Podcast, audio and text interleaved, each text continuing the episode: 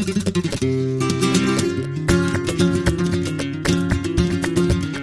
begrüße euch ganz herzlich zu 10 Minuten Jura, dem Podcast des Repetitoriums Hofmann aus Freiburg. Mein Name ist Frank Hofmann, ich bin Repetitor und Anwalt für Prüfungsrecht. Ja, ich muss mich erstmal entschuldigen dafür, dass der Abstand zwischen der letzten Folge und dieser Folge so groß geworden ist. Es war einfach so viel los hier. Wir wollen uns heute mit einem sehr wichtigen Thema auseinandersetzen, nämlich wie finde ich eigentlich, wenn ich mir ein bestimmtes Rechtsgebiet aneignen will, das für mich richtige Skript. Ja, das Ganze aufgeteilt auf zehn Tipps.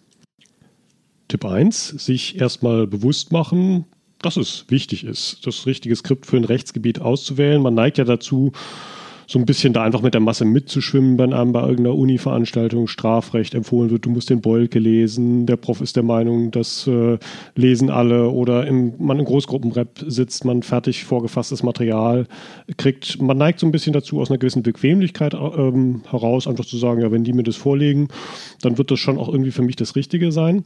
Nee, sich bewusst machen, das ist eine Entscheidung, die ich sehr bewusst für jedes Rechtsgebiet selbst treffen muss welches Skript wähle ich für mich aus. Tipp 2, sich klar machen, es gibt leider nicht die eine allein selig machende Reihe, wo man sagen könnte, äh, alles von dem Repetitorium XY oder von dem Verlag sowieso aus der Reihe ist gut, sondern es kommt für jedes Gebiet einzeln auf den jeweiligen Autor an. Auf den Autor kommt es an. Es hilft also alles nichts. Man muss im Prinzip für jedes Gebiet sich neu das passende Skript suchen und das kann in einem Fall mal was aus einer einen Reihe sein, in einem Fall was aus einer anderen Reihe. Das ist immer eine individuelle Entscheidung für jedes Rechtsgebiet.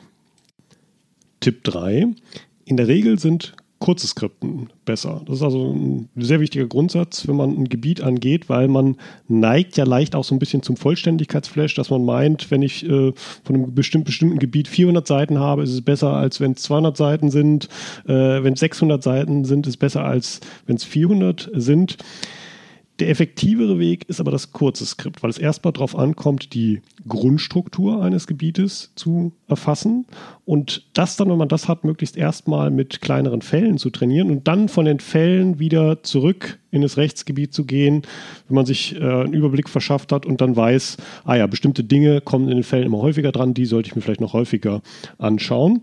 Ja, also Tipp 3, in der Regel kurze Skripten besser geeignet. Tipp 4. Sogenannte Lehrbücher sind nicht automatisch besser als Skripten. Gelegentlich hört man das ja, das wäre besser, weil gründlicher, es wäre wissenschaftlicher in einer irgendeiner Form. Ähm, das würde ich vergessen. Das Argument zieht nicht, ähm, womit ich nicht in Abrede gestellt haben will, dass Jura durchaus eine Wissenschaft ist. Das ist sie mit Sicherheit. Zu dem Thema ließe sich einiges zu sagen. Äh, der wissenschaftliche Charakter von Jura zeigt sich meines Erachtens vor allen Dingen in den scheinbaren Randgebieten, so wie Kriminologie oder Rechtsvergleichung oder Rechtsphilosophie. Das sind ganz echte Wissenschaften. Aber das, was wir trainieren wollen, das Klausuren schreiben, das ist definitiv keine Wissenschaft, sondern da kommt es an auf Methode, Lernwissen, Gutachtenstil, Zeitmanagement, Lernpsychologie, solche Dinge. Äh, nicht auf irgendeine weit gefasste Wissenschaft. Ähm, was anderes ist es wieder, wenn man in einer bestimmten Lernphase sagt, Mensch, diese Skripten, die kommen mir zu den Ohren raus, ich brauche einfach mal irgendwas mit mehr Tiefgang. Dann auch gerne mal so ein Lehrbuch, aber sich dessen dann bewusst sein, dass man sagt, das mache ich jetzt nur, weil ich eben mal nur so zur Abwechslung mehr Tiefgang brauche. Zu einem einzelnen Thema möchte ich jetzt einfach mal tiefergehender forschen, aber eben keinesfalls für den gesamten Examensstoff. Tipp 5, auf den Stil des Autors achten. Sehr wichtig meines Erachtens.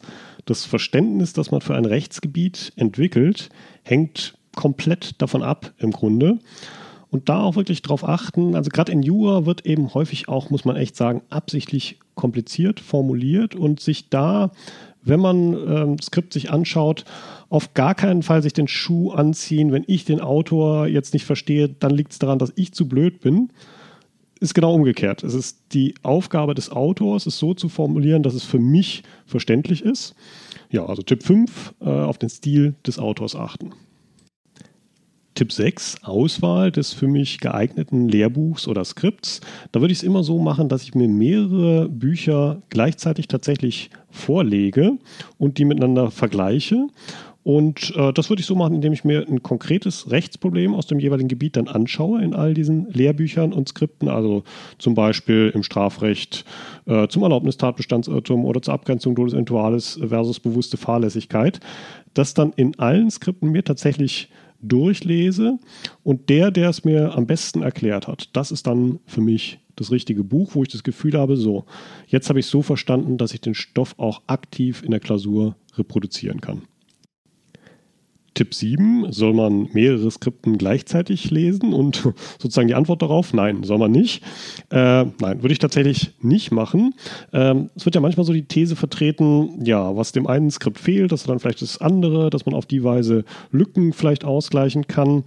Aber das Problem ist, es wird in jedem Skript wird das betreffende Themenfeld so ein bisschen anders dargestellt. Also nehmen wir mal so ein, so ein Aufbauschema von der Fortsetzungsfeststellungsklage oder so. Da hat man dann in einem äh, Schema, im einen Buch hat man den 78 VWGO, den Klagegegner in der Zulässigkeit geprüft, im anderen dann in der Begründetheit und das kann einen dann sehr irritieren. Dieses, wie ist es denn nun richtig? Meistens sind die Unterschiede gar nicht so bedeutend. Meistens gehen dann beide Aufbauschemata auf eine Art, zum Beispiel in dem Beispiel, das ich eben genannt habe. Ähm, aber man ist eben leicht irritiert, zieht dann noch was Drittes hinzu, äh, um sich zu vergewissern.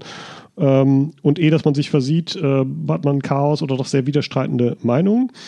Nein, der Tipp lautet tatsächlich, sich, wenn man mal das für sich geeignetes Skript gefunden hat, nach dem Tipp 6, was wir eben hatten, verglichen, dann auch sich erstmal wirklich nur auf dieses eine Skript zu konzentrieren, zu sagen, das arbeite ich jetzt mal von vorne bis hinten durch und erstmal nichts anderes.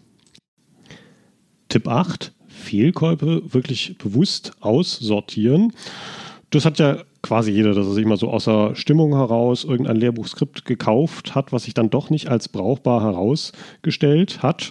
Das steht dann bei einem zu Hause im Bücherregal rum. Häufig sind es eben tatsächlich auch, was ich eben sagte, so die dickeren Bücher, mit denen man doch nicht so klar gekommen ist und die wirklich, würde ich wirklich irgendwann aussortieren, wegschenken oder verkaufen oder was auch immer, weil nicht zu unterschätzen, die machen einem dann unterbewusst eben doch ein schlechtes Gefühl. Wenn man dann 600 Seitenwerk bei sich im Bücherregal liest und sagt, Mensch, jetzt hast du dieses dünnere Skript gemacht, eigentlich wolltest du doch dieses gründlichere und so weiter, eigentlich müsste ich noch, wollte ich doch mal noch und sich, um sich gewissermaßen von diesem schlechten Gefühl zu befreien, dann auch wirklich die Fehlkäufe bewusst aussortieren.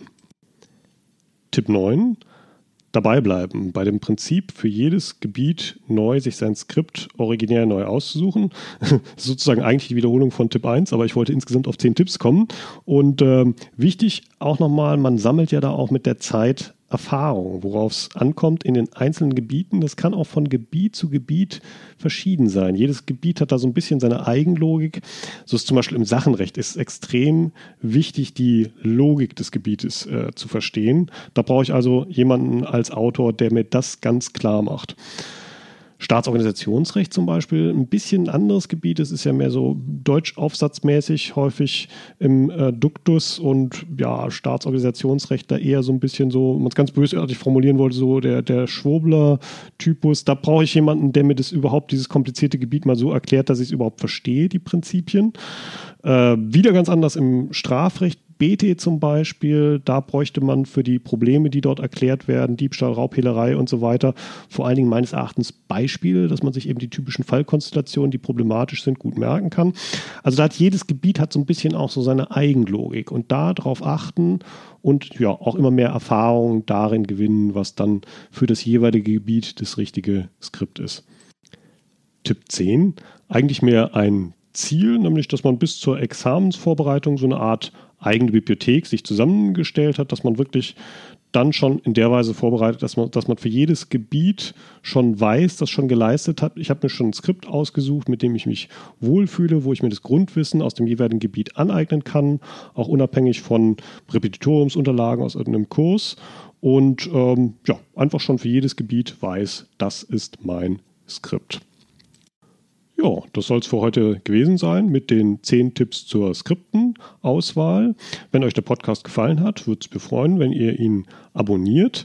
Ihr findet alle Folgen auch auf meiner Website www.repetitorium-hofmann.de. Apropos Skripten, dort findet ihr auch einige kostenlose Skripten für euer Studium. Wenn ihr Wünsche habt, was ich in diesem Podcast mal besprechen soll, schickt mir einfach gerne eine Mail. Die Adresse findet ihr auch auf meiner Website. Ja, es würde mich freuen, wenn ihr dem Podcast weiter folgt. Macht's gut, viel Erfolg in euren Klausuren und tschüss.